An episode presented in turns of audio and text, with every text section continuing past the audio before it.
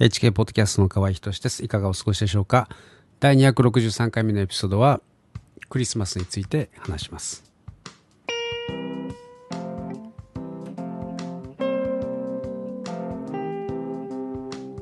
えー、今年も早いものでクリスマスのシーズンが、えー、近づいてきました。えー、ところでクリスマスというのはですねイエス様の誕生日ではないんですね。えーまあ、誕生日は実はあ月ぐらいじゃないかというふうにですね9月11日あたりじゃないかなというふうに言われたりするんですけれど、えー、誕生日を祝う日というものがですねあってもいいじゃないかということで、えー、ローマ帝国がですね、えーまあ、かつてその太陽の誕生日、まあ、当時のあたりですね、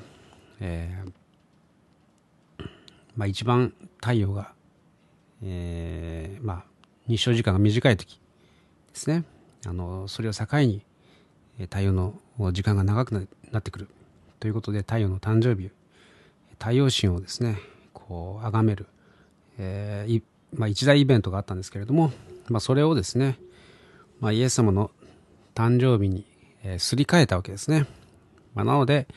まあ、クリスチャンによってはですね、まあ、この日を祝うのは、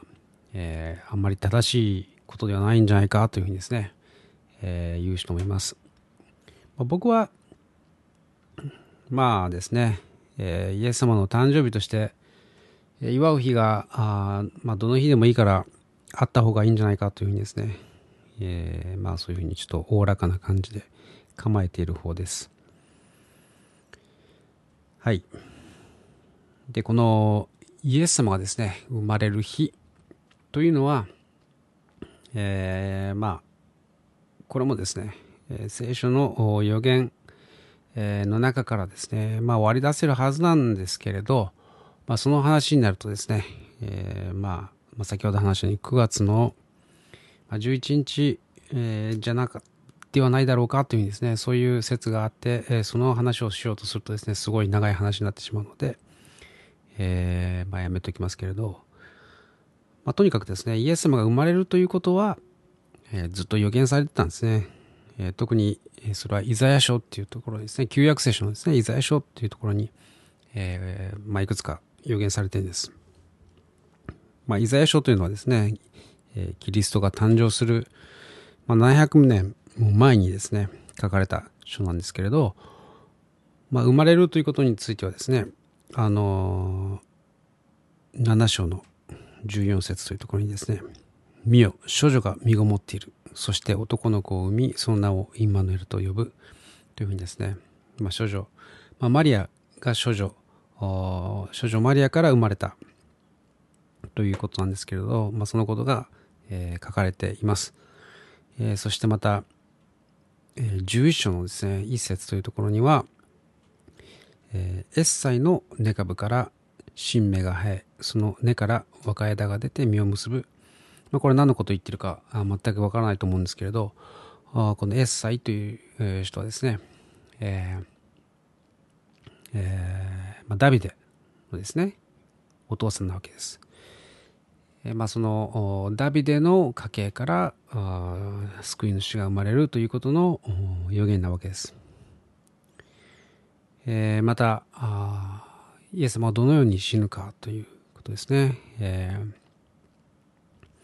それは53章というところ、イザヤ書の53章というところを読むとですね、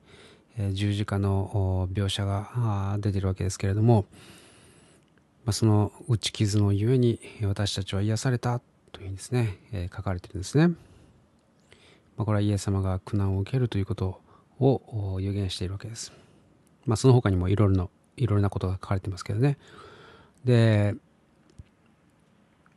えー、25節のですね、8節というところには、永久に死を飲み込まれた、飲み込まれるというですね、これを復活というふうにですね、まあ、あ読むわけですけれど、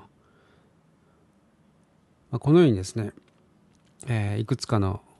予言がイザヤ書の中には散りばめられています。それ以外にもですね、えー、ミカという預言者がいまして、ミカ書というのがあります。えー、それは、え800年前ですね、えイエス様が生まれる800年前の、え予言なんですけれども、メシア誕生の場所というのはですね、え、まあ、ベツレヘムというところで生まれたんですけれども、ま、このように予言しています。三箇所の5章の2節というところにですね、えー、ベツレヘム、エフラテよ、あなたはユダの種族の中で最も小さいものだが、あなた方のうちから私のためにイスラエルの支配者になる者が出る。その出ることは昔から、永遠の昔からの定めである。と書かれています。まあ、その他にもですね、予言とか、えー、余計と呼ばれるものがですね、たくさんあります。でまあ、これらを語るとですね、時間がいくらあっても足りません。それほどですね、イエス様の、えー、イエス様に関するですね、ことがたくさん書かれているんですね。まあ、旧約聖書というのは、あ本当にイエス様について書かれていると言っても過言ではないんですね。で、まあ、ヘブル語でメシアですね。で、ギリシャ語でキリスト。えー、日本語では救世主ですね。まあ、これらすべて同じ意味なんですね。えー、まあ、よくイエス、キリストというふうに言うとですね、多くの人がこれ名字と名前というふうにですね、勘違い、えー、していると思うんですけれど、これは、えー、名字と名前ではないんですね。救世主イエスという、えー、意味なんですね。はい。なので、えー、名字と名前ではないということ、はい、よく覚えてください。で、まあ、イエス様はあ神様の一人子であって、えー、ということはつまり神であったということなんですね。で、神であるのに人間になって生まれてくださった。まあ、その気になればですね、神様としてのパワーを行使することもできたんですけれど、それをせずにですね、人間としての歩みを全うされました。まあ、パワーというかですね、えー、つまりまあ権力というものを用いて人類を従えるということは、ねまあ、できるわけですね。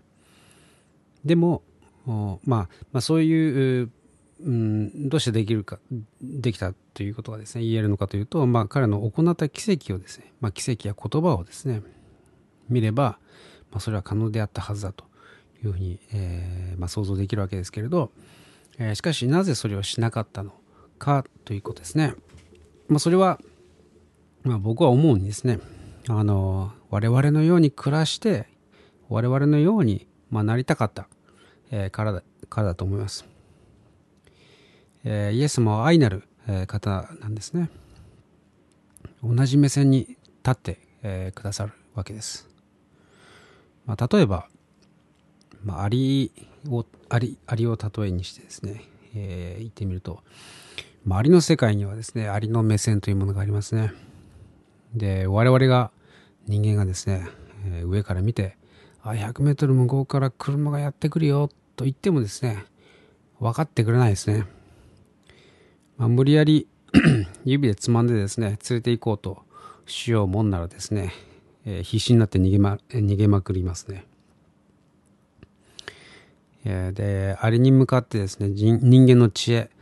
を語ってもこう理解できませんね。人間の言葉で語ってもですね、理解できません。何かを伝えたいのであればですね、アリになってアリの世界で、え暮らすのが一番なわけです。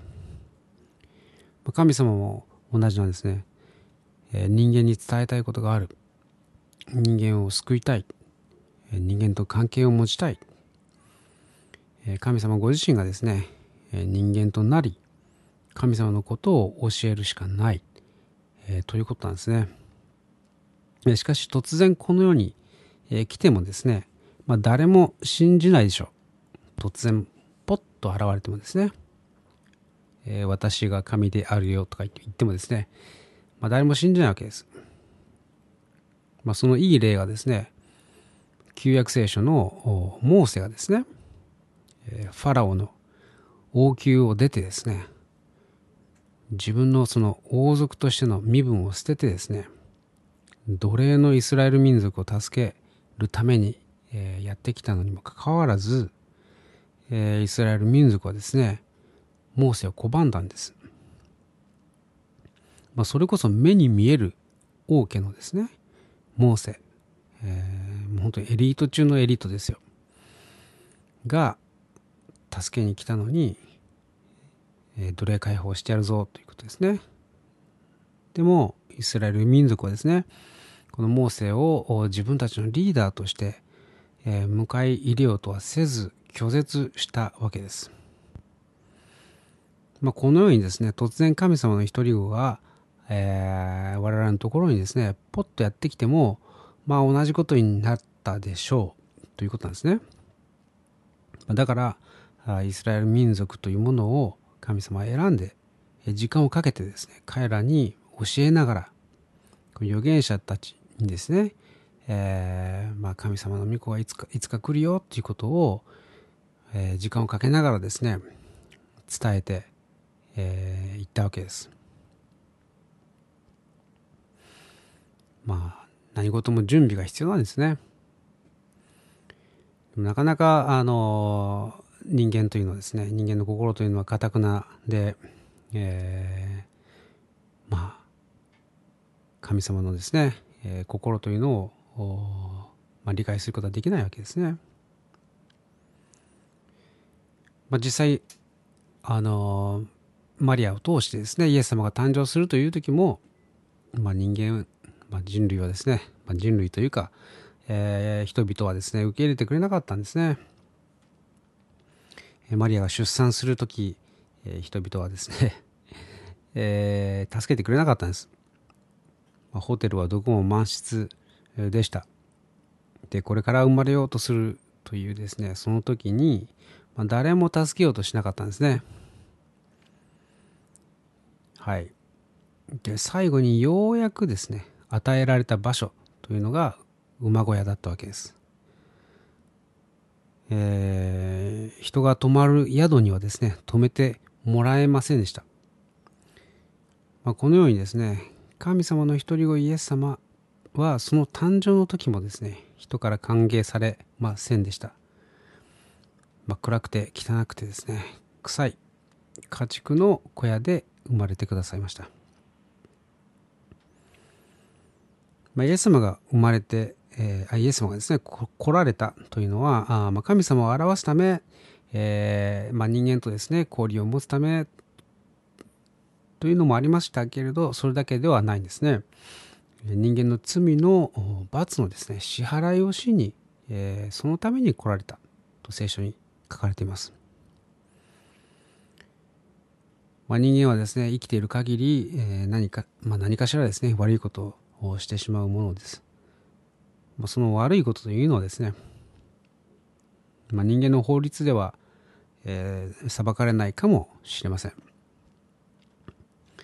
えー、まあ、犯罪としてですね警察に逮捕されなければあ善人かといえばですね、まあ、そうでもないですよね。はいまあ、我々の周りでもですね一度も逮捕されたことがないけれどもあの人は悪い人ではねって 思う人は見たことありますよね。でもまあそれは我々の基準なんですけれど、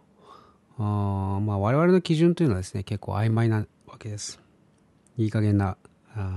基準です。ただ聖書に書かれている神様の基準というのはめちゃくちゃ厳しいんですね。えーまあ、神様という方はまあ心の中まで見通してしまう方ですので、まあ、嘘をつけばですね詐欺師と同じえー、憎んだり罵ったらですね、まあ、殺人犯、まあ、人のものを欲しがればですね窃盗犯、まあ、スケベな目でですね、えー、異性を見れば不倫とかですね、まあ、そういうそういう感じですね。非常に厳格なんですね、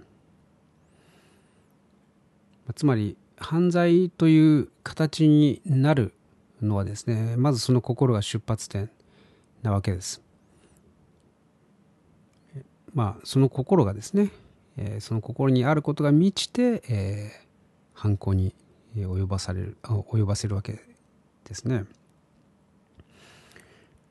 で、まあ、だけどそのレベルでですね裁かれるというふうになると誰がですね俺は善人と言い切ることができるでしょうか。神様の前でですね俺は善人ですとそうやって立つことができる人は存在するでしょうか、まあ、そこまで極端な話をせずに、えー、話をしなくてもですね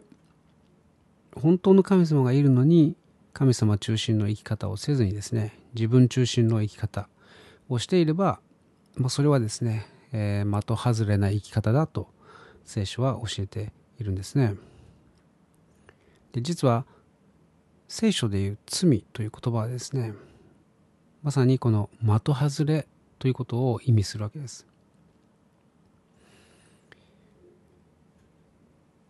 まあ一生の間ですね、えー、一度も悪いことをせずに、えー、良いことしか知ったことがないという、えー、そういう人はいないと思いますね、えー、または神様中心に、えー、生きてですね決して、えー、自分中心に生きていないと生きたことはないと言い切れる人はいないですね、まあ、聖書も正しい人はいない。義人はいない。一人もいないと、まあ、そう教えている通りです、まあ、一度でも罪を犯せばですね罪人なわけです。まあ、そういうレベルでですね自分を振り返ってみるとちょっと恐ろしくなりますね。自分の感覚というものと聖書が教える神様のレベルというのがあまりにもかけ離れているからです。でそういう神様のですね基準で考えてみると、まあ、いかに自分の心は罪で満ち溢れているということが、えー、まあわかるんじゃないかなと思います。しかしここで、えー、良い知らせがあるわけです。まあ、そんな、えー、あなたの心にですね、まあ、僕の心に神様が来て住んでくださるというふうにですね、えー、聖書を教えています。まあ、ちょうどですね、このイエス様が生まれた馬小屋というのは、私たちの心を象徴しているかのごとくです。暗く、汚く、臭い。えー、その馬小屋というのはですね実は私たちの心の中を象徴している私たちの心の中もですねそういうものでいっぱいだったりするわけですね、え、しかしイエス様はあえてそんなところに生まれてくださったわけですでイエス様は神様の一人子という身分なのに、えー、この世に、えー、来られました人間の罪の清算をするためです。えー、身代わりに、えー、罪の刑罰をですね、えー、受けるために来られました。それがあクリスマスをですね、祝う理由なんですね。自分たちは、え、神様の前で裁かれる必要がないんだと。もうイエス様が身代わりに裁裁かれてくださったので、我々の罪は許されているんだと。そのことを感謝する。そのために、え、身代わりの、えー、生贄としてですね、イエス様がこの地に使わされたということを神様に感謝する日なんですね。イエス様こそが私たち人類に対する神様からの最大のプレゼントなわけです。えー、どうでしょうか？えー、あなたはこのイエス様を心に迎えたいと思いますか？心に迎えるならばあこれまで知らなかったけれどいろいろ神様の基準からしてですね、まあ、罪を犯してきたということを告白してですね、えー、悔い改めましょう、えー、そしてイエス様はですね、えー、救い主として人生の主人として、えお迎えしましょう。その告白、まあ、すなわち祈りですけれど、をすればですね、あなたは永遠のもう天国に入る神の子供とされる。まあ、聖書はそう約束してるんですね。もしよければあ今一緒にそのお祈りをしませんか、まあ、僕は簡単に、えー、一言ずつですね区切って祈りますので、えー、後について祈ってくださいじゃあいきますね、神様私の罪を悔い改めますイエス様を心にお迎えします。これから共に歩んでください。イエス様の名前によって祈ります。アーメン。えー、このシンプルなですね、祈りを心から、えー、したという方はですね、神様の子供として生まれ変わりました。えー、まあ、聖書はそう教えてるんですね。えー、ぜひこれからもポッドキャストを聞いたりですね、え、ネットチャーチとか、え、ネット教会とかですね、まあ、地域の良い教会に導かれますように僕もお祈り、します、え、お祈りしています最後まで聞いてくださってありがとうございました。ではまた来週お会いしましょう。